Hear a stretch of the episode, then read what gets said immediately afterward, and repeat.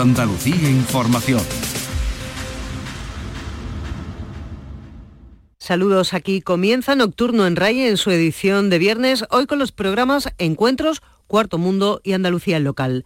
En el primero de estos espacios, Araceli Limón entrevista a la cineasta malagueña Melina Frías, una mujer que mueve los equipos enteros de grandes producciones como Piratas del Caribe, La Guerra de las Galaxias o Indiana Jones. No se pierdan lo que cuenta sobre sus apasionantes experiencias en el mundo del cine en todo el globo terráqueo. Encuentros con Araceli Limón. RAI, Radio Andalucía Información.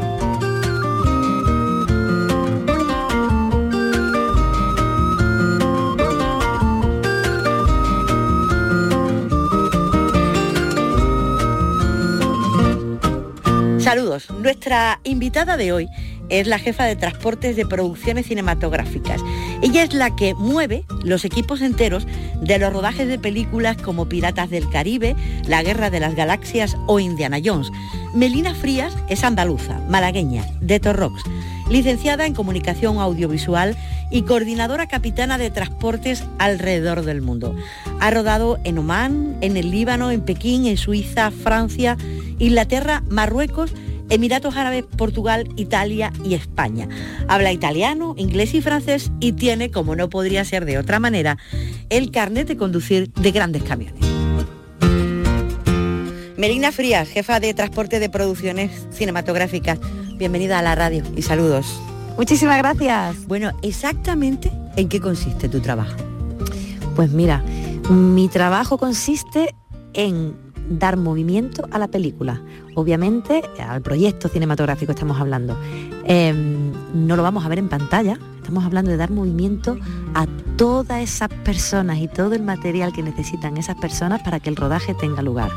Por ejemplo, cuando una producción va a otro país, obviamente ese equipo de rodaje necesita que un buen equipo se desplace hasta allí un tiempo antes para preparar todo lo que es necesario, ¿no? Y de lo que es necesario estamos hablando de contratos, de espacios, de lugares, de hoteles, de, entre otras cosas, transporte, ¿no? Porque cuando llegan por el aeropuerto, ¿ahora qué? Desde que llegamos allí, pues bueno, mi misión es desplazarme hasta esos lugares, pues como digo, un par de meses antes, 10 semanas antes, estudiar muy bien qué hay, qué no hay, cuáles son los accesos a los lugares donde vamos a estar rodando, a los hoteles, las distancias, contratar gente, contratar todo lo que necesito para que ese equipo técnico que viene a rodar con su equipo artístico y todo el material que necesitan llegue a la hora que tiene que llegar, donde tiene que llegar todos los días. Claro, pero no solo estamos hablando de personas, porque tú trabajas en grandes producciones como James Bond, La Guerra de las Galaxias, Piratas del Caribe, Indiana Jones. En el caso de La Guerra de las Galaxias se desplazan los actores y se desplazan también, bueno, todas las naves y todas las cosas que hemos visto en las películas y se desplazan de un lugar a otro del mundo. Efectivamente, por eso hablábamos del material que necesitan estas personas, pero el material es desde una espada de madera, un guion recién impreso, una nave de las que dice que seguramente irá en trocitos y se ensamblará ya en destino, o a veces, bueno, a veces de hecho se vienen antes, esos equipos también de construcción, también necesitar comprar material en el país donde estamos para ir trabajando e ir construyendo esta escenografía o estos elementos. Sí, sí, cuando hablamos de, te lo puedes imaginar, de un, de un país a otro, de un continente a otro, estamos hablando de aduanas, la última película que he estado haciendo el verano pasado en, Italia, en Sicilia, bueno, pues una isla ya te puede dar pistas de que todo llega o en barco o en avión, con su correspondiente pues paso de aduana, eh, bueno, eh, por eso necesitamos irnos antes irlo preparando todo para que cuando el equipo de rodaje llegue esté todo listo, ¿no? Para dar acción. Claro, porque cuando uno mm, desplaza, por ejemplo, estábamos hablando de, las naves que salen en la Guerra de las Galaxias, la reproducción en el siguiente lugar de rodaje tiene que ser la nave exactamente igual, ¿no? Porque siempre hay uno que se fija que, que, a lo mejor le falta algo, que la nave no es la misma o que la puerta no está atornillada en el mismo sentido. Exactamente igual o puede ser la misma, porque obviamente hay veces que duplicamos el, material con el que trabajamos. Puede que alquilemos cámaras para estar en Italia y se alquila otro equipo de cámara, he dicho, puede ser de sonido, de lo que sea, en, en Inglaterra para que por supuesto el equipo pueda rodar un día en Italia, volar y al día siguiente estar rodando en Inglaterra. Hace falta doblarlo porque no da tiempo físico a que tantísimo material llegue hasta allí. Pero hay veces que no, hay veces que determinados elementos son esos elementos, no hay dos como ese. Entonces tenemos que, bueno, fletamos, fletamos digo, contratamos aviones para que viaje cierto material e incluso caballos. O sea, estuvimos rodando en Wonder Woman en, en las Islas Canarias hace unos años y la única manera de que los, caballos llegasen a tiempo era volarlos. Así que llegaron por avión. Ah, estupendo. ¿Cómo se llega a ser jefa de transporte de grandes producciones cinematográficas? ¿Eso dónde se aprende? Pues, mira, con mucho cariño, con mucha ilusión, intentando hacerlo siempre lo mejor que uno puede, ¿no? Lo mejor posible. Nadie te puede exigir más que lo mejor que uno puede hacerlo, ni siquiera tú, uno mismo, ¿no? Y con muchas ganas, la verdad. Eh, ¿Cómo se llega hasta ahí? Bueno, con una serie de aciertos y desaciertos, Araceli. Tengo que, confesarte que es claro. Depende también de las oportunidades que uno va teniendo, pero también de las decisiones y de las oportunidades que tú mismo te, vas dando, ¿no? Una cosa son las oportunidades que otras personas te dan, pero también es muy importante la que tú te permites, en la que tú dices, yo no sé si soy capaz de esto, pero lo voy a intentar. Ahí está la diferencia, ¿no? Yo creo que esto no me va a gustar, pero lo voy a probar ¿no? Estoy, hablando de trabajo, no estoy, hablando de probar otra serie de cosas, pero probarse uno mismo también a nivel profesional. Y, como te digo, con una serie de aciertos y desaciertos y muchas veces las motivaciones no vienen del mejor de los momentos, ¿no? Bueno, en su día cuando yo estudiaba, nunca me hablaron de que existía mi puesto de trabajo. El que, Yo no sabía que existía tampoco. Pero es que compañeros de trabajo tampoco lo, conocen y, y, les recogen mis, conductores y conductoras todos los días y están inmersos en el sistema, pero bueno, están a sus efectos especiales o a sus coches de cena y no saben ni siquiera cómo funciona ese equipo que les lleva y les trae todos los días, ¿no? No, no es raro que no se conozca. Pero y como te digo, acabé cuatro años de carrera sin conocerlo, nadie me lo había contado, pero bueno, no me lo habían contado porque, porque no se conoce efectivamente ni en la universidad, ¿no? Y bueno, desde entonces sí que procuro volver a las universidades cuando no estoy trabajando para echar un cable y contar esta cantidad de puestos de trabajo que no se conocen. Yo, como te digo, llegué al mío por una serie de aciertos y desaciertos y una de las una de las motivaciones surgió cuando en mitad de mi carrera pues descubrí llegó un momento en mi, en mi espacio personal y puntual, no quiere decir que esto ocurra, hay de todo como en todas partes pero me ocurrió que cobraba menos que otra persona y no existía otro motivo que era por ser mujer. Había brecha salarial en el cine. Sí. Bueno, las actrices lo han denunciado, incluso actores han renunciado aparte de su sueldo para las actrices, pero veo que en otros niveles técnicos también, ¿no? Exacto. Pero bueno, esto no quiere decir ni que sea en todas partes ni en todo momento. Depende mucho de quién esté gestionando quien esté tomando esas decisiones, ¿no? Y bueno, traemos esta carga histórica que ya en el imaginario nuestro eh, uno le parece que, ya no solo, ya no estoy hablando solo entre hombres y mujeres, ¿eh? últimamente también me he encontrado que en general igual personas de la Commonwealth ya se te viene más a la cabeza que son personas con un mayor salario que nosotros, que somos latinos o que venimos de casi cerca de Marruecos, bueno, ¿cuál es la diferencia? Estoy haciendo el mismo trabajo, ¿no? Claro. Entonces ha sido la motivación en muchos casos para hacer lo que hago. No fue quizás porque tuve un referente cuando tenía 20 años y vi a una mujer haciendo gestionando transportes, o bueno, hubiera sido otra cosa, pero para decir, eso es lo que yo quiero hacer, eh, fue por una serie de decisiones, derroteros, de la, vida te va dando unas oportunidades, uno se atreve o no con unas cuantas, pero luego también llegó ese momento en el que, como digo, ni siquiera yo era consciente de que existía, lo tuve que tener muy delante. Bueno, ir a una fotocopiadora y recoger un papel, vamos, y ver, y ver lo que estaba escrito. Y luego hice la pregunta, dije, bueno, yo tiene que haber un buen motivo para esto, pero quiero que me lo digas tú. Se lo pregunté a mi jefe, ¿no? Y ese motivo pues no existía. Y ahí dije, ah, o sea, bueno, que para, para poder tener yo un salario igualitario tienen que ser personas como yo las que tomen la decisión. Bueno, no quieres que, jefa. Exacto, no quiere que sea jefa, pues voy a ser jefa. y esa ha sido la motivación. Pero bueno, al margen de todo esto, espero que sea un granito de arena para que las personas más jóvenes, chicos y chicas, ¿eh? en especial quizá las chicas, puedan tener ese referente, pequeñito como sea, pero que desde más jóvenes puedan soñar con un puesto de trabajo tan chulo como este y tan, tan sacrificado también, que no te voy a engañar, pero que puedan decir, esto es lo que yo quiero y vayan por un camino más, más recto que, el que cogí yo, ¿eh? Claro. eso, de eso se trata, de abrirle las puertas a las nuevas generaciones. Ojalá. Acabas de terminar Indiana Jones en Italia con tu paisano Antonio Banderas. Sí. ¿Y qué es lo que habéis hecho allí? me ha dicho que en una isla todo, todo el rato. Exacto. ha sido muy difícil. la isla grande, ¿eh? que no es una isla pequeña. Exacto, sí, pero mira, muchas personas bueno, porque por cerquita que esté, pues a veces desconocemos incluso, desconocemos España, ¿eh? yo la primera. Em, parece que Sicilia pueda ser una islita que podamos recorrer en un fin de semana o en un puente largo. Que algunas visitas que he tenido, bueno, pero vamos a ver, digo, hombre, el Etna está a cuatro horas de esta otra cosa que también quieres ver, tú, elige tú. Claro. le vamos a decir que es como Andalucía, ¿no? No se puede conocer Andalucía en un fin de semana ni en cinco días. Y, la cosa es que hemos estado grabando en muchas ciudades. Hemos, em, hemos empezado por una punta de la isla y hemos acabado por la otra y hemos parado en varios sitios. Y, y sí, además hemos grabado durante tres semanas y media bajo la lluvia, que mm, nosotros estamos siempre en exteriores. Los interiores ya lo hacen en estudios en, Londres, en América, donde corresponda. Cuando vienen a lugares como este, vienen buscando escenarios y por lo general al aire libre, sean playas, plazas de toro o lo que corresponda, ¿no? Y, cuando el tiempo no respeta, ¿qué se hace? Pues descansa. Para la cámara, ojalá. para la cámara no es un problema, que esa fue una de mis sorpresas cuando yo empecé. Yo dije, pero si está lloviendo y como es que esto que está lloviendo casa con esto otro, bueno, pues ya se apañan ellos y ellas porque, porque sí, sí funciona. Para ellos no es un impedimento que, que esté lloviendo, sobre todo a lo mejor no está lloviendo en todo el día, pero luego se pone a llover y tenemos que cortar. Y esa recogida en la que transporte lleva a 800 personas a casa es bajo la lluvia. Estupendo. Sí, entonces ha tenido incluso esa dificultad, ¿no? Trabajar tres semanas y media al aire libre, que no sé si recuerdas, pero este verano pasado en el verano de 2021 se batió un récord de 48 grados en Siracusa. Bueno, pues estábamos allí, justo cuando se batió ese récord estábamos allí, pues con toda esta calor, con toda esta lluvia, no se nos olvide, en tiempos de COVID, claro, que hace todo, hace que todo sea un poquito más complejo, pues porque en el espacio de las furgonetas, en los camiones, pues en vez de un número habitual de pasajeros, pues son la mitad o menos de la mitad. Eh, con lo cual eso hace que yo tenga que alquilar el doble de vehículos o más del doble, con lo cual implica más personas que gestionen todo esto. Bueno, pues el COVID no, no nos lo pone más fácil, pero bueno, a mí los retos me gustan y, este de Indiana Jones ha sido uno más superado. Superado.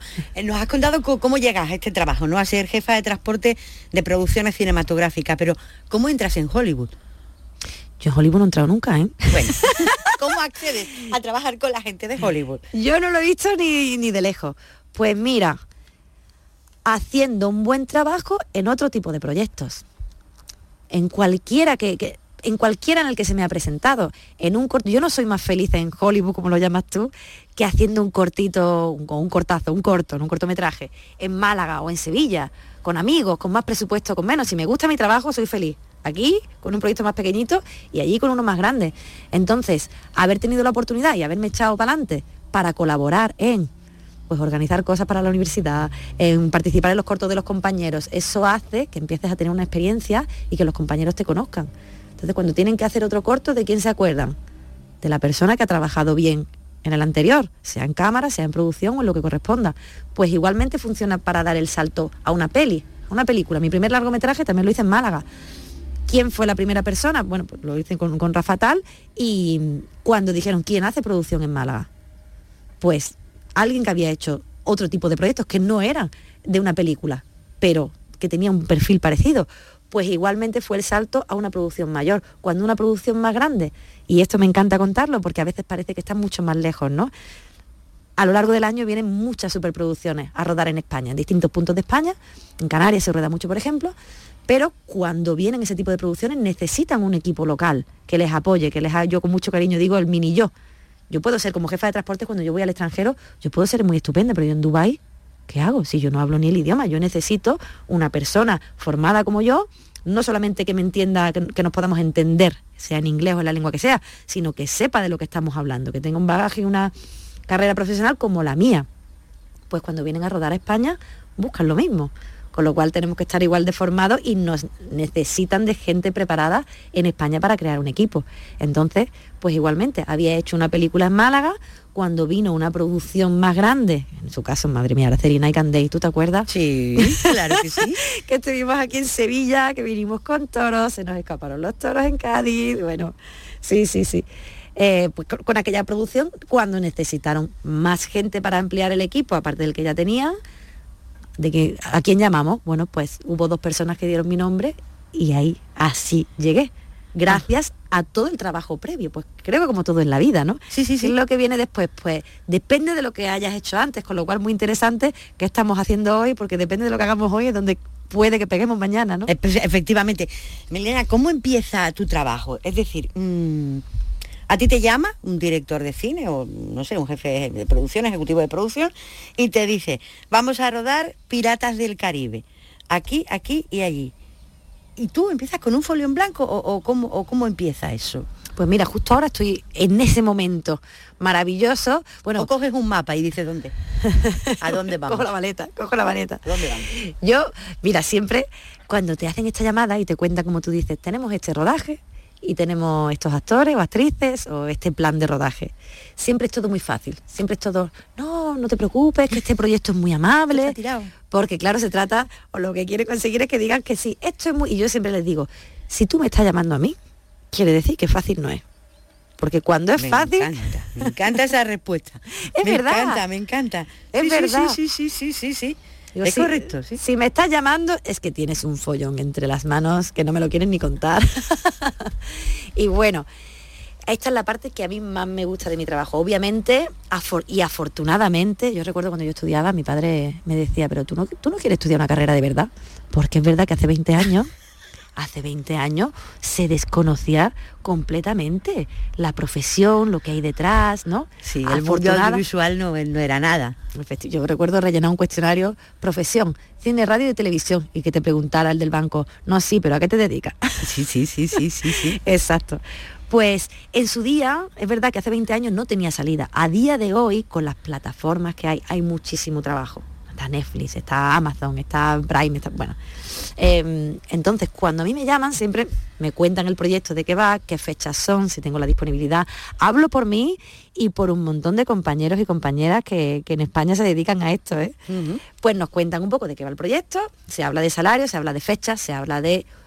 Hago yo, para mí, las preguntas fundamentales son qué tipo de cast de actores y actrices tenemos no porque me interese más o menos, sino porque dependiendo de cuántos sean, quiénes sean, yo ya sé cuánto trabajo tengo detrás.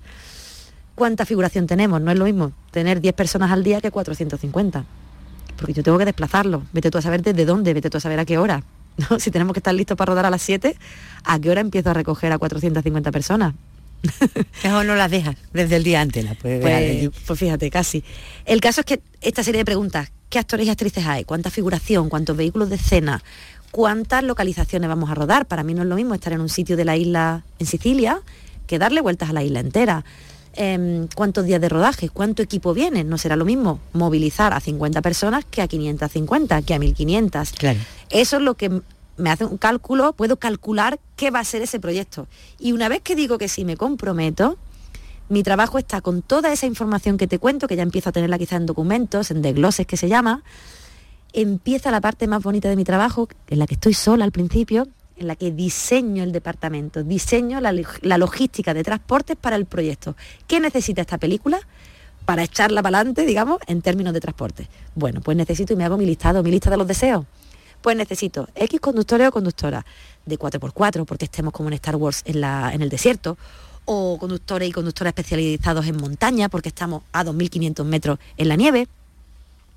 10 de estos, 15 del otro, camiones, camiones de, con agua, cubas de agua, eh, grúas, lo que yo estimo oportuno, y luego cuántas semanas, y eso al final se convierte en el presupuesto, ¿no? Pero ese al final, ese es mi diseño, ese es el diseño de transportes para ese proyecto que al principio es un papel, un dossier, con una serie de líneas que le he puesto yo y con un número a lo mejor al final, que cuando llega a rodaje todos esos nombres que yo he puesto, el conductor 1, la conductora número 2, tiene un nombre y se llaman Carmen o Mohammad o como sea. Buenos días, ¿qué tal está? Y cuando tú ves que tu guion, que eran esas cuatro páginas, o ese dossier en blanco que tú solita dibujaste el primer día o los primeros días, ves que se ha hecho realidad, que te saludan, que tienen un nombre, que tienen una sonrisa.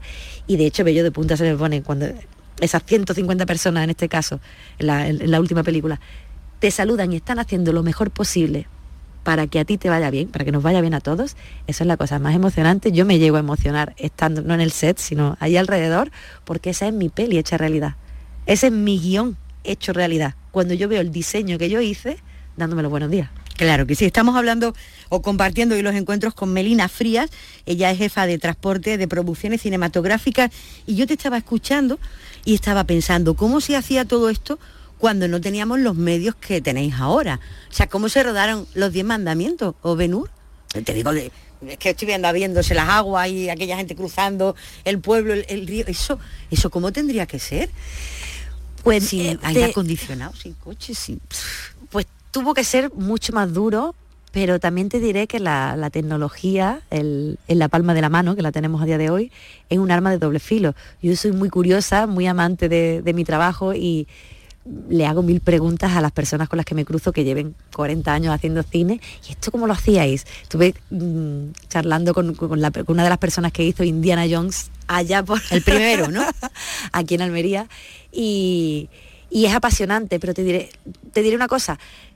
A día de hoy ocurre que los creadores y creadoras, no solamente el director o directora, pueden ser productor, productora, o- se, se pueden permitir hacer una serie de cambios importantes en el plan de trabajo del día siguiente porque saben que tenemos las herramientas para hacerlo realidad. Y como existen las herramientas para hacerlo realidad, se toman esta serie de decisiones, se hacen esta serie de cambios a las 7 de la tarde, a las 8 de la tarde, estamos hablando de una jornada diurna, pese a que eso nos lleve tres horas más de trabajo, pero como se puede, se hace. Se hace, ¿no? ahora se puede y se hace. Antes estoy convencidísima que era mucho más difícil, las condiciones mucho más duras por aire acondicionado, por la máquina de escribir, por vete a comprar la tinta. Pero las limitaciones también, eh, los- eh, estas, estas carencias hacen Sí. que hubiese un límite, ¿no? Sí, y ahora no hay. Y claro. ahora, hay menos, cada claro. vez hay menos. ¿Tú has pensado, alguna vez un director de una película te ha dicho algo que tú ya has pensado, eso es imposible? Eso no se puede hacer. Eso no sale. No cuadra. Más que eso no sale, no soy yo la persona más adecuada para decir eso es imposible. Yo creo que todo es posible.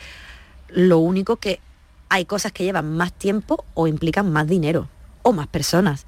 En cine además que estamos hablando de una ilusión, ¿no? Mm, todo se puede.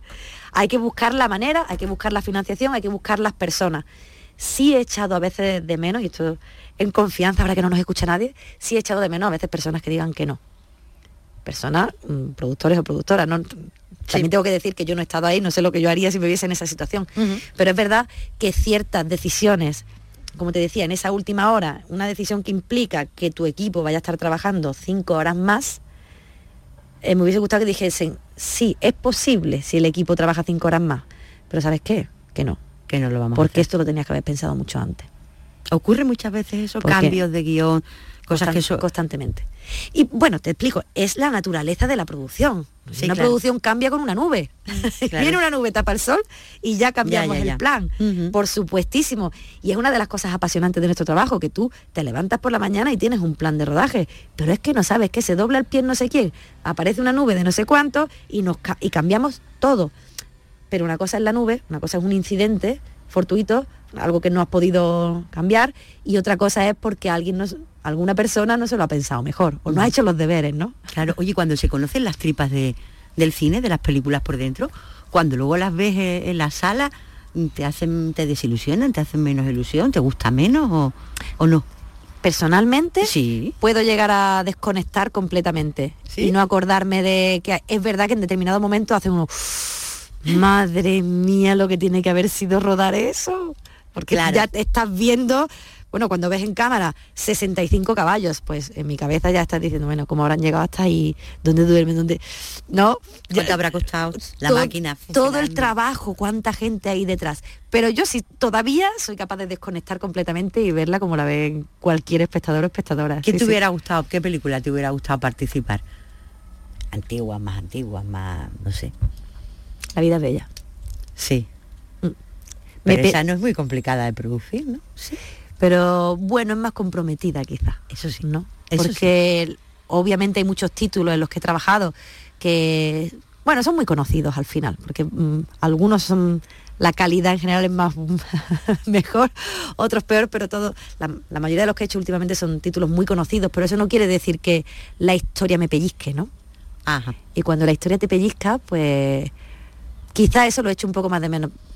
Poder trabajar en proyectos que me con los que me sienta más comprometida o con lo que la- digamos que yo también quiera contar esa historia. En muchos de estos casos no soy partícipe porque ni, ni siquiera leo el guion. Ahora mismo ya con la confidencialidad en muchos casos no. En Indiana Jones mm, sabía la parte que yo rodaba nada más. No tuve acceso al guion entero.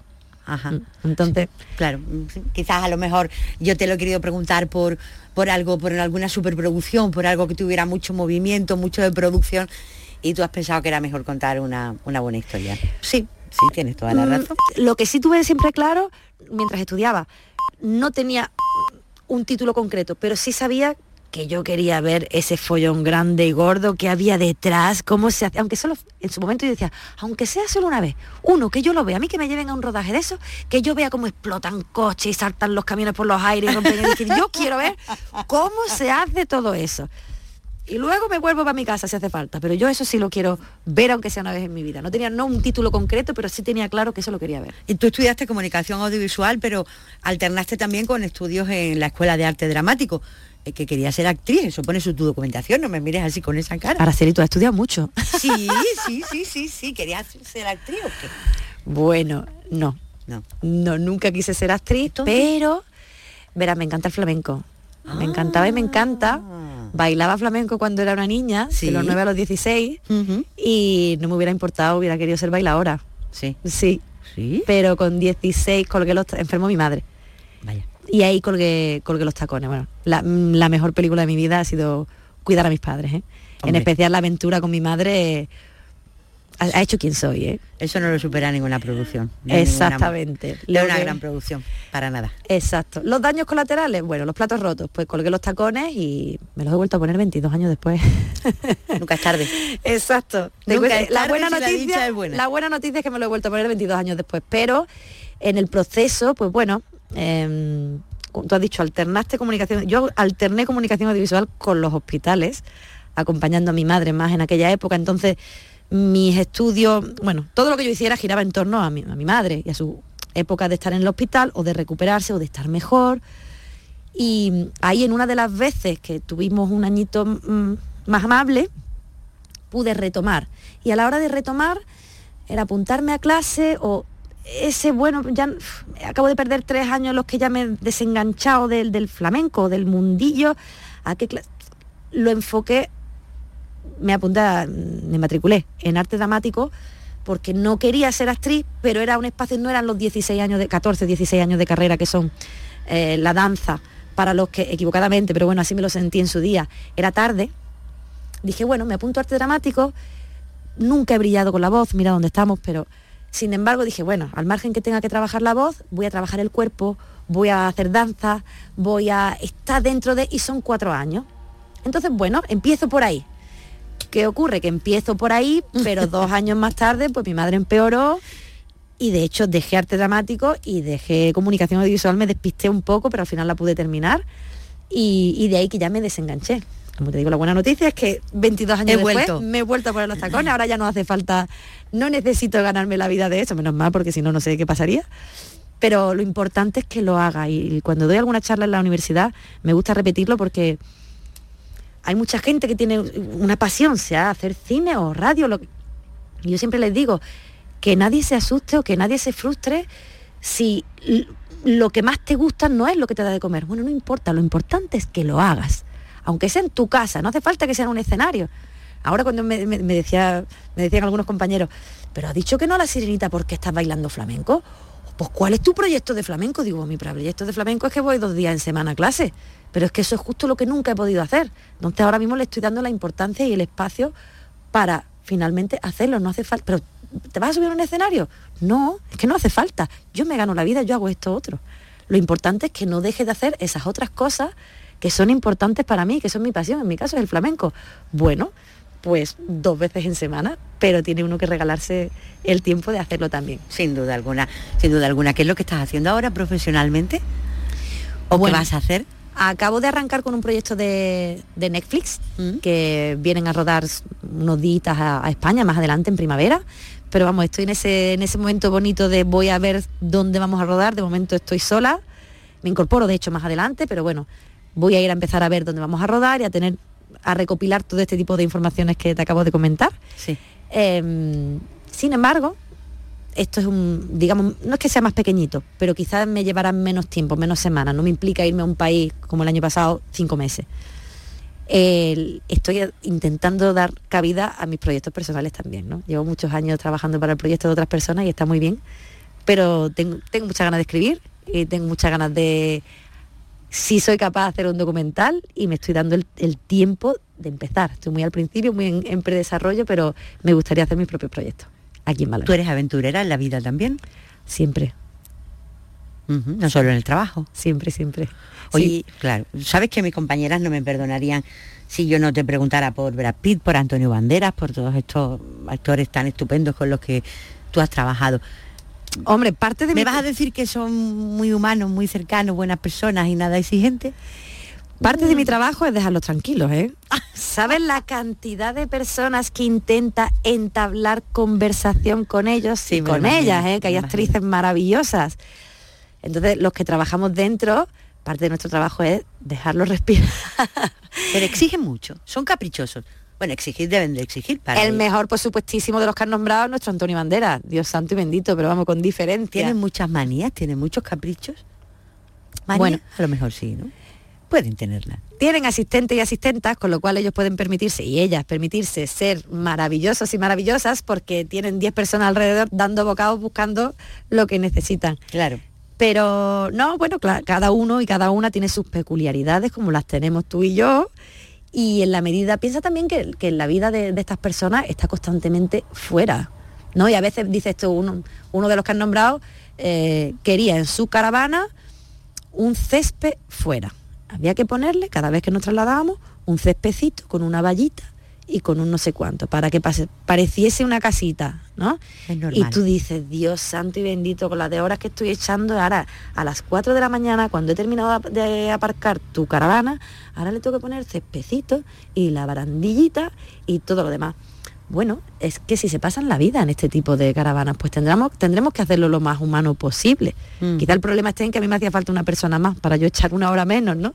O para que te pusieran el césped a ti en tu caravana. Pero, exacto. O bueno, porque algunos tienen chef personal.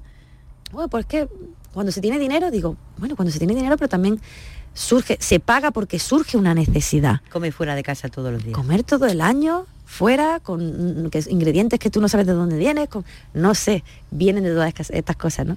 Pero bueno, sí, cosas peculiares, normal, pues sí. a veces tenemos que montarles un gimnasio. No, no, y además nos enteramos a lo mejor dos días. No, no, no, que sin que yo tengo que tener un gimnasio. No, no pueden ir a un gimnasio. Tenemos que hacer nosotros gimnasio en casa. Y hemos tenido que salir a correr, cerrar un gimnasio, llevarnos las máquinas, montarlas en un hotel, en un sitio cerrado, para que esa persona pudiera entrenar, la roca, por ejemplo, ¿no? Tenía que, sí. que entrenar sí o sí, pero lo supimos tarde y bueno, hubo que correr a cerrar un gimnasio y a lo que, bueno, a lo que nos pidan. en, el, en, el, día a día también, ¿no? A lo mejor en, tienen sus comidas más específicas. Y como digo, eh, me encargo del transporte de, de, espadas de madera, de personas y de lo que sea, pero a veces en la furgoneta lo que va es un vasito de plástico y en el vasito de plástico lo que hay es dos deditos de salsa para la ensalada. Bueno, pues eso es tan importante para el del director o de la directora. Y hay que llevarle su salsa específica hasta el set porque está comiendo dentro del set y, y, esto es importante también y hay que atenderlo igualmente. Claro, cada uno, cada uno. ¿Qué es lo más difícil que has hecho? Lo que todavía te sorprende haber hecho. De producciones, claro. Bueno, pues a mí la, la, pandemia 2020, marzo de 2020, uh -huh. me sorprendió en México. Estábamos rodando una serie que desafortunadamente, bueno, hasta que no sé ya lo que significa volver a la normalidad, pero era tan, tan grande que teníamos mucha figuración. Eh, con, estamos hablando de 250 personas, de 400 personas, caballos, la figuración ambientada, bueno, indios, yo no puedo decir, los caballos a dos metros y medio.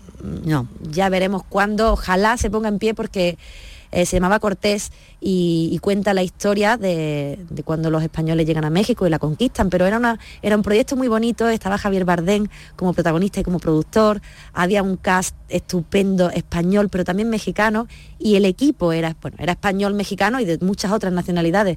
Pero a mí me parecía muy bonito, a mí se me ponía el vello de punta de pensar que 500 años más tarde estemos mexicanos y españoles cogidos de la mano intentando contar la historia. Uh -huh. Me parecía precioso, importante, no sé, uh -huh. muy simbólico. Y bueno, se paró. Estábamos en México, rodábamos en, en la capital, pero también rodábamos en un sitio maravilloso, un paraíso lo, lo podríamos llamar, en Jalisco, en la costa del Pacífico. ¿Por qué lo llamamos paraíso? Porque está en mitad de la nada. Muy bonito, pero para hacer logística de transporte y de lo que sea, pues todos los paraísos no es donde más fácil es trabajar. Pues estábamos en este paraíso en nuestra, nuestros primeros días de rodaje, era la segunda semana, Estábamos hablando de la segunda quincena de marzo, segunda semana de marzo, que en España ya habían cerrado la mayoría de los proyectos, en Italia también, de hecho Italia acaba de cerrar la frontera. Y hubo un viernes, yo me desperté ese viernes a las 4 menos cuarto de la mañana, y cuando era el mediodía me llamó el productor del proyecto para decirme, Melina, que nosotros también vamos a cerrar el proyecto. Ahora. Yo no te puedo explicar todo lo que se me pasó por la cabeza me dijo, estoy ahí en media hora, tenemos que hacer un plan de evacuación. No había ni el tiempo de hacer plan de evacuación porque a mediodía en México, la hora de comer, aquí no estábamos acostando ya en España. O sea, la posibilidad de volar un charter para el equipo, y ya no estoy, hablando de España e Italia porque eran los que cerraban o tenían cerrada la frontera. Había que llevar a casa sano y salvo a todo el equipo. Imagínate, para un departamento de transporte lo que puede ser. Pues vino el productor y efectivamente tuvimos que entrar al set de rodaje, en este caso obviamente quien tenía la voz era él, a decir, familia, nos vamos. ¿Qué? Estábamos, con la claqueta, con 250 eh, personas de figuración, caballos, de todo. Nos miraban, nos miraban unos a otros. ¿Cómo que nos vamos? Por favor, nos vamos a casa, todo el mundo con el teléfono en mano, porque ya no teníamos la capacidad, la posibilidad de, sacar un charter. Iban a ser todos vuelos individuales. Estamos hablando de un equipo de unas 1.400 personas, 700 internacionales. Imagínate. Yo me desperté ese viernes a las 4 menos cuarto en México, en la costa del Océano Pacífico. Me acosté el domingo por la noche en Málaga. ¿En qué pasó? Mira, bello de punta. ¿Qué sucedió en, el arco de esos dos días largos? Tres. Pues mm, trajimos, porque allí hacía mucha calor, tuvimos que traer todo el material de invierno que nos habíamos dejado en el DF, traerlo de urgencia, repartirlo en todos los hoteles, apartamentos y habitaciones para que todo el mundo pudiera volar directo a casa sin pasar por DF. Estamos hablando del 15 de marzo, o sea, DF, con la cantidad de habitantes que hay, no, la producción no quería que paráramos nadie allí. En la capital, claro. Exacto. Tuvimos que repartir todo ese equipaje, pedirle a todo el mundo, todo el mundo, todo el equipo, teléfono en mano porque no sabemos a qué hora te va a llegar tu billete de avión y a qué hora te recojo. Y es que eso a lo mejor te llega a las 3 de la mañana para irte a las 7. ¿Por qué? Atenta. Teníamos que estar en el aire a las 12 de la noche del sábado, si no me equivoco, 16 de marzo. Teníamos que estar ya en el aire porque los, las restricciones de estar en casa entraban en vigor a las 12 de la noche del sábado al domingo. Al domingo, 14 de marzo. Si a las 12 de la noche el avión estaba en el aire, podíamos aterrizar. Si el avión no, no había despegado, ya no entrabas. Igual no despegábamos. Después hemos sabido muchas cosas, pero en aquel momento no. Claro. Así que fue una contrarreloj individual de sacar a todas las personas de allí, aeropuerto más cercano, así más grande, estaba tres horas, aeropuerto más cercano, un poco más pequeño, dos horas, individuales, bueno, imagínate lo que pudo ser, pero bueno, conté con un equipo maravilloso, nos organizamos para hacer día y noche, Incluso yo ya alguna, ya lo último lo atendí la semana siguiente, tuve tres semanas más trabajando desde mi casa en Málaga, organizaba los conductores en México, que ahora parece que no hemos familiarizado con el teletrabajo, pero entonces no era así.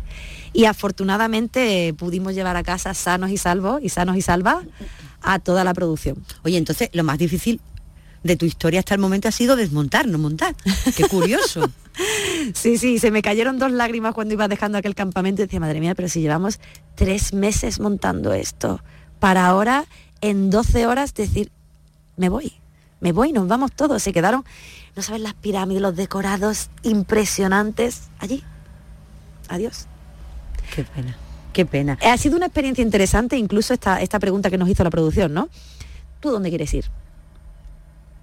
te podías quedar allí con dietas y con alojamiento tres meses, podías irte a España donde quisieras, porque verdaderamente en aquel momento México estaba como si no hubiera pasado nada, y España, o sea, la idea de venirte a España era venir a la guerra. Es decir, tú estás seguro que te quieres ir a España, porque España e Italia eran los dos últimos lugares donde nadie hubiera querido ir, ¿no?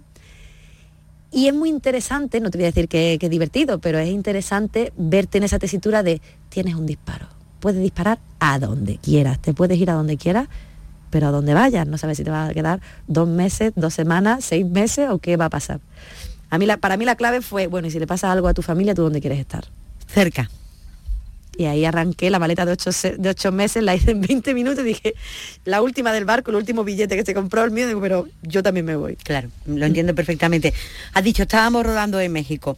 Tú has rodado en Oman, en el Líbano, en Pekín, en, bueno, en Suiza, Marruecos, en los Emiratos Árabes. Eso también es un hándicap, ¿no? No es lo mismo ir a rodar a, París, a París que, que a los Emiratos Árabes, me imagino. Y no solo por la cercanía. no. no, hay una cosa muy bonita que son las culturas y hay otra cosa que se llama salto cultural, que es el que uno tiene que, bueno, valga la redundancia, saltar para adaptarse a esas otras culturas con las que uno trabaja. Y normativas y... Mira, para mí en realidad es, lo que me, es una de las motivaciones por lo cual hago lo que hago. A mí me encanta, digamos que mi espacio de confort es salir del espacio de confort. Es llegar a un lugar en el que no tengo idea, en el que la lengua es nueva o la experiencia es nueva o el departamento es nuevo y siento que o me pongo las pilas o no, o no soy capaz de echar el proyecto para adelante, ¿no? Y es muy interesante y yo siempre digo que aprender una lengua o intentar convivir con otra cultura te hace mejor persona, no a mí, porque haya salido, sino en general, a todos. ¿Por qué? Porque cuando abres la puerta a, una lengua nueva, a un idioma nuevo, no es solamente hablar esa lengua y a saberla escribir, le abre la puerta a su cultura entera, a poder relacionarte de otra manera con las personas con las que trabajas, con las que te enamoras después o lo que suceda. Y también te pones a ti mismo en una situación de vulnerabilidad, digamos. Yo cuando voy vengo ahora de trabajar en Italia, allí tengo la, la, fortuna de poder hablar la lengua, hablo el italiano. Sí, sí, pero si alguien se equivoca y se ríen de alguien, es de mí. Si alguien pierde un detalle, soy yo. Si a veces quiero decir cosas en las que quiero afinar y no soy capaz de afinar, soy yo. Uno se pone en una situación, da un pasito, no es por debajo, no sé cómo explicártelo, pero eh, eres de alerta. eres un poco más vulnerable, sí, ¿no? Sí. Pero eso es una cosa muy humilde y muy amable, porque comprendes mejor cómo las personas también acaban aquí, al lado. No, sé, tienes otra, otro tipo de empatía, no solamente con las personas que conoces, sino con la cultura, con la historia y a mí es una cosa que me apasiona. A mí me, apasiona dar ese pasito para atrás, ver, de hecho no es que no me guste viajar, me encanta viajar, pero yo siempre digo que disfruto mucho de hacer mi trabajo en el extranjero porque cuando uno viaja no, te, da, no te da el tiempo de empaparte bien de la cultura, sea gastronómica, sea... Es decir, es que cuando yo trabajo, me pego tres meses en, en un país o en una ciudad, descubro cómo trabajan, pero no solo eso, cómo se quieren, cómo se pelean, cómo comen, a qué hora comen, qué hacen, qué no hacen, qué es importante para ellos y para ellas, qué no es. Y eso te da la perspectiva de ver que a lo mejor como lo hacemos aquí o como lo hacemos en mi cultura, en mi pueblo, en mi casa, pues puede que no sea la mejor manera o que reconocer que hay otras maneras y eso a la postre te hace ser, creo que te lleva a ser más humilde y, mejor persona y, luego obviamente puedes desarrollar mejor tu trabajo. Claro que sí, a la que están escuchando es Amelina Frías, ella es la jefa de transporte de grandes producciones cinematográficas tú hablas, has dicho italiano, inglés, pero también conduces camiones, pero ¿eso también te vino de antes o fue a raíz de lo tuyo? Eso, eso es una... Eh, todos tenemos un chinazo dado y este es el mío. No, bueno, mm, no me llegué a sacar el carnet de conducir, no me llegué a sacar el, camión de, el, carnet de camión, me saqué el teórico, ¿eh? pero para cuando me tenía que sacar el práctico me había ido y bueno, pues lo que pasa en aquella época fue así. Conduje, entré de camionera trabajando en Inglaterra, pero claro, eran los estudios de Pinewood, por eso es un secreto esto. En los estudios no entraba la policía, no vienen a ponerte una multa, pero los estudios son sitios tan grandes que tienen sus calles, que tienen su, no, te voy a decir semáforos, pero sí que tienen varias calles, muchos estudios y a veces estamos rodando en uno y si mañana estamos en el otro, pues hay que trasladar todos los camiones a la puerta de ese otro, que no está lejos, que está a cinco minutos en coche. Sí, pero hay que moverlo. hay que moverlo. Oye, una pregunta personal. Tú te has mudado mucho de casa porque con este traje que lleva yo mm, hubiera echado el ancla en el primer piso como me hubiera gustado, vamos que no. Bueno, acuérdate que el cine en sí es una mudanza. Sí, pero digo la tuya casa de Málaga. La mía casa de Málaga me he mudado varias veces, pero siempre he vuelto. Mis mudanzas siempre han estado en Málaga. He puesto un pie en otra ciudad, en otros países, me encanta estar fuera. De hecho, aunque mi lugar favorito sea Málaga, mm, siempre, más o menos unos meses al año siempre los paso fuera por trabajo, por ocio, por últimamente por trabajo. Pero mm, nunca me he mudado, nunca me he llevado todo fuera. Yo siempre, un pie siempre ha estado aquí, a costa de lo que sea. Yo siempre vuelvo. A raíz de eso, eh, es una duda personal. ¿Tú eres de la gente que tiene muchas cosas en tu casa o de las que va ligera de equipaje por la vida? Pues mira, las dos cosas. Te confieso que mi caballo de batalla, de mis mayores caballos de batalla, es todas las cosas que guardo. También te diré que luego cuando mm, mi familia se mete conmigo, digo, es que bueno, una camiseta que me haya yo comprado aquí en el rastro la tiro, me deshago de ella rápido. Pero cuando la camiseta me recuerda al día que estaba en el rodaje en el desierto, en Dubái, se me hace más difícil. Con esto no me justifico, pero sin embargo luego te diré que trabajando en el extranjero es lo contrario. Más ligerita. Voy más ligera. ¿Es verdad que metiste eh, una cámara frigorífica a los actores de la estrella de la Guerra de las Galaxias? Pues claro que sí. Pero bueno, el congelador así? por su propio bien, por su propio bien, porque estábamos a muy altas temperaturas. Estamos hablando eran actores y actrices y también personas que, bueno, si, si los que nos, las personas que nos están escuchando han visto alguna película de las de Star Wars, aparecen criaturas súper interesantes. las de los muñecos Que algunas son digitales y otras, sin embargo, físicamente tienen un traje que, como tú comprenderás, a 48 grados metidos dentro de ese traje. Esos trajes llevaban hielo por dentro, ¿eh? Pero aún así, mm, contratamos camiones frigoríficos para que pudieran entrar y refrescarse. O sea, refrescarse, volver en sí. Claro. Que son temperaturas que uno llega a aturdirse, nos pasaba a todos, que necesitabas un ratito de aire acondicionado para seguir para adelante. Tremendo, durísimo el esfuerzo. Bueno, y teníamos un cada, cada cada proyecto es un mundo ¿Sí? y la producción, los departamentos, el diseño entero de la producción se adecua a ese rodaje. Pues teníamos un departamento de agua, Water Department. ¿De qué se encargaban estas personas? Pues en ese desierto todos teníamos, nos habían regalado un llavero con una muequecita, con una, especie de herradura en la que encajaba la parte del tapón de la botella. Sí. De manera que la botella podía colgar de esa muequecita, de esa especie de llavero que tú llevabas colgado de tu cinturón. El cinturón de, tu cinturón de tu pantalón, sí. esa llavecita y ahí se colgaba una botella. El Water Department, cuando tenías tu botella casi vacía, tiraba de ella y te colocaba una nueva para que tú no tuvieras que ir, porque esto era un constante. Beber agua y que se te acabase la botella era constantemente durante el día. Podíamos beber 5 litros y no ibas al baño porque lo sudabas. Claro. Pero físicamente no tenías el tiempo de estar cada 20 minutos o cada media hora yendo al puesto del agua, porque aquí en una situación normal no sé si vas dos veces al día, pero ahí era constante. Existía un equipo que venía hasta ti a cambiarte la botella para que no te faltase el agua. ¿Hay muchas mujeres trabajando en lo tuyo? Depende del departamento. Porque te digo, las mujeres somos más organizadas para todas esas cosas que tú estás contando, ¿no? De la logística, se me ocurre. Hay de todo en todas partes.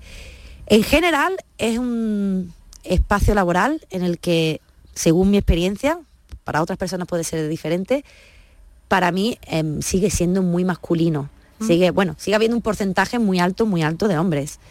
Pero bueno, ya no es tanto porque las mujeres queramos o hayamos elegido o no desarrollarlo, es porque en algún punto o en algunos periodos es muy difícil compaginarlo con, con la vida personal, con el entorno familiar. Los niños los niños, por ejemplo. Pero bueno, podría ser los niños, podría ser cuidar a los padres. Yo no soy madre, pero he cuidado a mis padres durante muchos años y tengo esa experiencia también. Y conciliar la vida familiar con la laboral se hace muy difícil. A lo largo de la historia, corrígeme si me equivoco, pero ha sido la mujer quien se queda atrás. Sí. Volvemos a lo mismo, la pescadilla que se muerde la cola. ¿Por qué se queda la mujer atrás? Porque el hombre cobra más. Entre otras cosas, como tú dices, las mujeres quizás somos más dadas al cuidar y a... Pero bueno, en muchos casos la decisión no ha sido voluntaria cae por su peso porque a mí se me da mejor, porque yo cobro menos. Entonces, si uno de los dos tiene que trabajar, mejor que trabaje. El que más cobra. La persona que más cobra. Y esto, vamos, es matemático, ¿no? Sí. Entonces esto hace que ya la tradición sea esa también, ¿no?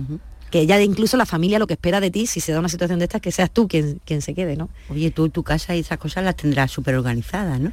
Bueno, pues... porque si tú eres capaz de organizar a 400 figurantes, mm, lo tuyo estará que todo el día, ¿no? El frigorífico, la compra... Y...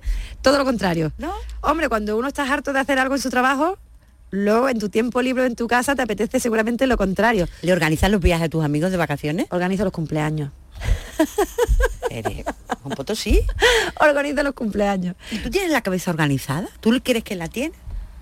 ¿La cabeza? Sí, sí, o sea, verás, es que hay gente más desorganizada eh, a la hora de trabajar, de poner los papeles, mira cómo tengo yo la mesa. No sé, ¿tú, tú, tú te consideras que eres una persona de por sí organizada? Depende del día. Hay días que los tengo muy organizados y hay días que no. La verdad es que en mi día a día, cuando no estoy trabajando, piensa que cuando trabajo, solamente trabajo. Y cuando no trabajo, no trabajo. Está con los todo tacones, tiempo libre. está con los tacones. todo el rato que puedo. Y luego, bueno, haciendo también, poniéndome al día con todas esas cosas que no he podido hacer mientras estaba fuera. Entonces tengo la suerte de que mis días, mi itinerario, mi hermana me suele decir, tengo una hermana, tengo la hermana, ¿eh? la mejor hermana de España la tengo yo, Araceli. Mm. y me dice, bueno, hoy, tu hoja de ruta, hoy por dónde vas? Porque efectivamente no tengo una rutina. Me siento muy libre y cuando estoy, digo aquí porque por lo general cuando no trabajo vuelvo a casa y vuelvo a Málaga, Andalucía, pues me organizo los días dependiendo si ese día tengo flamenco, si tengo yoga, si estoy con el documental, si estoy... Entonces, bueno, tan, tan caótico pueda parecer para una persona que trabaja de lunes a viernes y que yo un día estoy en Sevilla, en la radio, otro día estoy... sí, soy organizada, pero seguramente mis rutinas o mi día a día sea muy diferente al de muchas otras personas. Sin que eso quiera decir que sea mejor ni peor, ¿eh? Bueno, cuando tienes tiempo libre estás en Málaga, estás bailando, estás haciendo yoga y estás dando cursos, porque te veo muy implicada, me has dicho que estás muy implicada en que la gente sepa muchas cosas que tú no sabías cuando empezaste con todo esto. Cursos hasta en la isla de Pascua. ¿A quién se lo contaste allí? Pues mira, una cantidad de personas maravillosas. Para mí, poner los pies en Isla de Pascua y además hablando de algo que me gusta tanto, hubo un antes y un después. Es un sitio tan especial, es el sitio más remoto, el que más lejos está de tierra firme. Creo que la tierra firme más cercana que tiene es Chile y está como a casi 4.000 kilómetros, 3.750, 850, una barbaridad así. Fue muy bonito, bueno, te diré, por eso todas las cosas más feuchas traen cosas maravillosas. Yo estaba en Chile, no te voy a contar de dónde venía porque nos echamos otras dos horas aquí tú y yo, pero estando en Chile no tenía dinero, ninguno, ningunísimo, y yo quería de todas, todas ir a Isla de Pascua. ¿Qué me inventé? Pues doy cursos y una charla. Y me puse en contacto con unas personas maravillosas, muy comprometidas con, la cultura, con la educación, y ellas me permitieron eh, tener la oportunidad de poner los pies allí, de enseñar lo que sabía en aquel momento, pero la que aprendió fui yo. La experiencia allí fue maravillosa. Y sí, hay una parte de mí que, que está comprometida con la educación porque, no sé, creo que todas las personas deberíamos dedicar, o sería bueno, no, no estoy aquí para juzgar a nadie, un 10%, un 2%, un algo por ciento de nuestro tiempo, de nuestro esfuerzo en ayudar a los demás. O sea, yo creo que si el 10% de nosotros estuviese dedicado a los demás, tendríamos a un mundo entero pendiente de nosotros. Sí. O con un 10%, un 10% de la energía global estaría pensada en nosotros. Creo que es algo matemático y creo que, que sería posible, pero bueno, no lo vamos a, ni lo vamos a discutir ni lo vamos a ver tú y yo, no lo sé. Yo procuro hacerme parte, hacerle hueco a ese 2, 10%, no sé lo que es. Que, que ese tanto por ciento puede ser porque estás ayudando a tu madre que está mayor, o puede ser que ayudes a los vecinos en el barrio, o no tiene que ser, o hay gente que no tiene el tiempo, pero colabora con ONGs, o vas de voluntario al hospital a, a traducir, no lo sé Algo. algo, lo que para lo que se te dé bien o te quede más a mano, no lo sé. En mi caso, me apetece mucho que sea con la educación. Intento hacer lo que yo eché de menos que hicieran conmigo o haber tenido cuando yo estudiaba hace 20 años. Pues cosas tan sencillas como a mí que ya, ya me gustaba organizar y ya me hacía ilusión ver un documento grande en el que se organizaban escenas, actores, eh, material. Pero bueno, era un Excel como los que hago a día de hoy. Pero bueno, de repente ahora cuando tengo la oportunidad de ir a una universidad o a un centro, a un museo, a dar una charla y mostrar un documento muy similar, pero que pone Star Wars, que pone James Bond, eso motiva muchísimo a las generaciones más jóvenes, que creo que todos en esa edad hemos estado muy perdidos y muy perdidas. Pero bueno, tengamos en cuenta que ahora, no sé si es más o menos, y da igual si es más o menos, pero tenemos el COVID y una serie de cosas que mm, es muy fácil meternos con los más jóvenes, pero es, es nuestra responsabilidad también, ¿no? Y tanto. Quizás Y darles tanto. esa oportunidad. Y yo he descubierto que en el cine hay una cantidad de puestos de trabajo maravillosos que no los conocemos. Y están en los créditos, ¿eh? que los créditos no están para que veáis mi nombre ni el nombre de, que también. Sin embargo, están, las posiciones están ahí. La mayoría de las veces están en inglés, o no, en muchos casos no. Pero yo a- cuando doy charlas en la universidad lo digo, la clave la tenéis en los créditos, verlos todos, preguntaros qué significan, qué hace la gente que hace de cast chef. Ostras, pues el cast chef es una persona que cocina para los actores o actrices. Y, y lo comento incluso, a veces voy a los institutos porque me gusta acercarme, a, aparte de a los adolescentes, a los padres y madres de, adolescentes, pero incluso a los docentes, porque no conocemos todo este, todo este abanico de posibilidades laborales que da el cine, por ejemplo. Mira, tu hijo o tu hija se le da muy bien la peluquería o es muy manitas con la madera, pero no quiere ser carpintero o carpintera, ni quiere ser peluquero o peluquera en el barrio, ni aunque se fuese a la capital porque no quiere pasarse la vida en una peluquería. Bueno, es que puede ejercer la peluquería.